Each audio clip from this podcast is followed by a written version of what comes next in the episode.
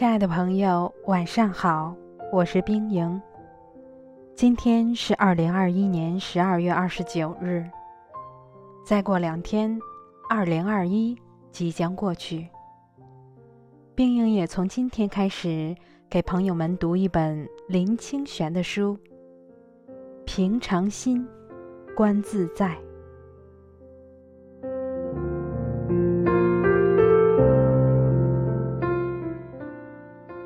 朋友从韩国来，送我一大包生松子。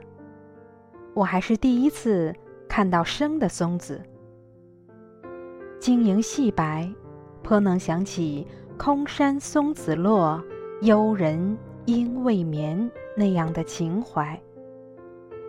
松子给人的联想，自然有一种高远的境界。但是经过人工采撷。制造过的松子是用来吃的。怎么样来吃这些松子呢？我想起饭馆里面有一道炒松子，便征询朋友的意见，要把那包松子下油锅了。朋友一听，大惊失色：“松子怎么能用油炒呢？”在台湾。我们都是这样吃松子的，我说。罪过罪过，这包松子看起来虽然不多，你想它是多少棵松树经过冬雪的锻炼才能长出来的呢？用油一炒，不但松子味尽失，而且也损伤了我们吃这种天地精华的原意了。何况。松子虽然淡雅，仍然是油性的，必须用淡雅的吃法才能品出它的真味。那么松子应该怎么吃呢？我疑惑地问。即使在生产松子的韩国，松子仍然被看作珍贵的食品。松子最好的吃法是泡茶。泡茶。你烹茶的时候，加几粒松子在里面，松子会浮出淡淡的油脂，并生松香，使一壶茶顿时金香润滑，有高山流水之气。当夜，我们便就着月光，在屋内喝松子茶。果如朋友所说的，极平凡的茶。加了一些松子，就不凡起来了。那种感觉就像是在遍地的绿草中突然开起优雅的小花，并且闻到那花的香气。我觉得以松子烹茶是最不辜负这些生长在高山上、历经冰雪的松子了。松子是小的不能再小的东西，但是有时候极微小的东西也可以做情绪的大主宰。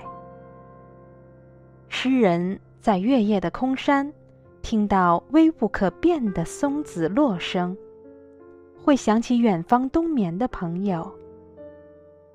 我们对月喝松子茶，也可以说是独尝异味。尘俗为之解脱。我们一向在快乐的时候觉得日子太短，在忧烦的时候又觉得日子过得太长。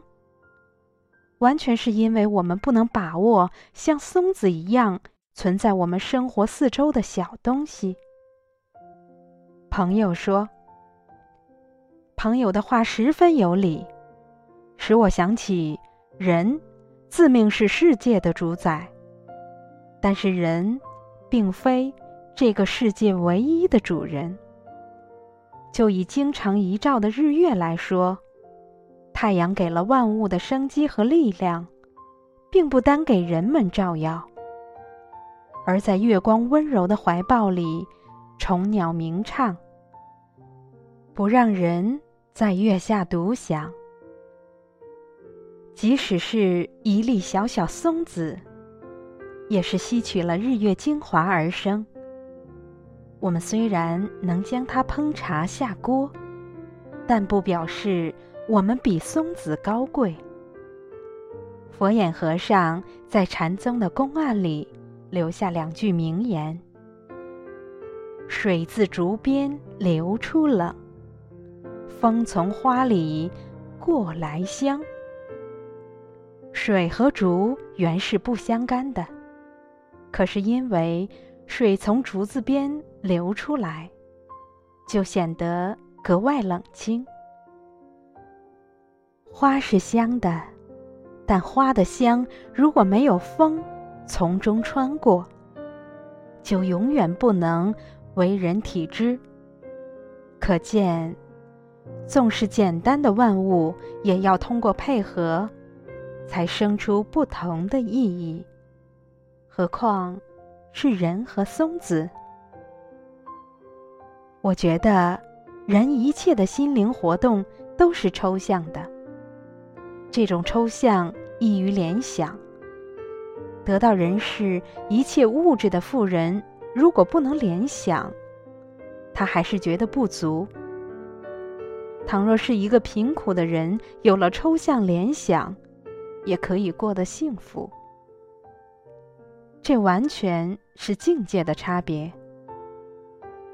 禅宗五祖曾经问过：“风吹翻动是风动？”还是翻动。六祖慧能的答案可以作为一个例证：不是风动，不是翻动，是仁者心动。仁者，人也。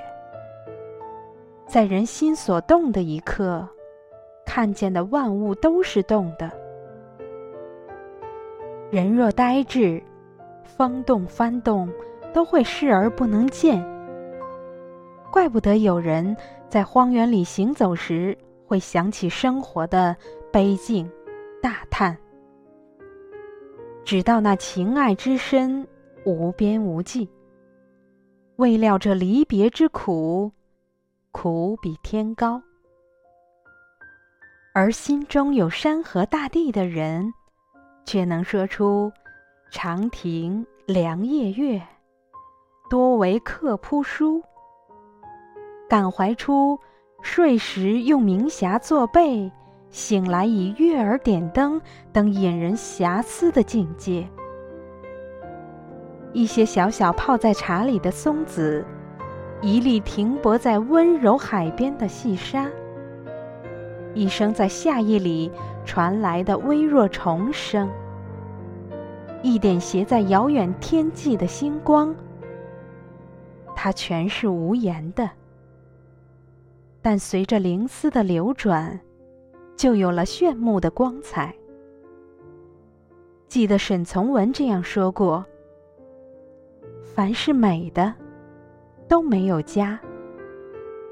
流星、落花、萤火，最会鸣叫的蓝头红嘴绿翅膀的王母鸟。”也都没有家的。谁见过人驯养凤凰呢？谁能束缚着月光呢？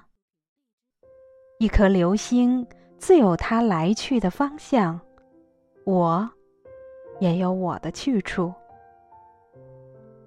灵魂是一面随风招展的旗子，人永远不要忽视身边事物。因为它也许正可以飘动你心中的那面旗，即使是小如松子。亲爱的朋友，今天就到这里，晚安。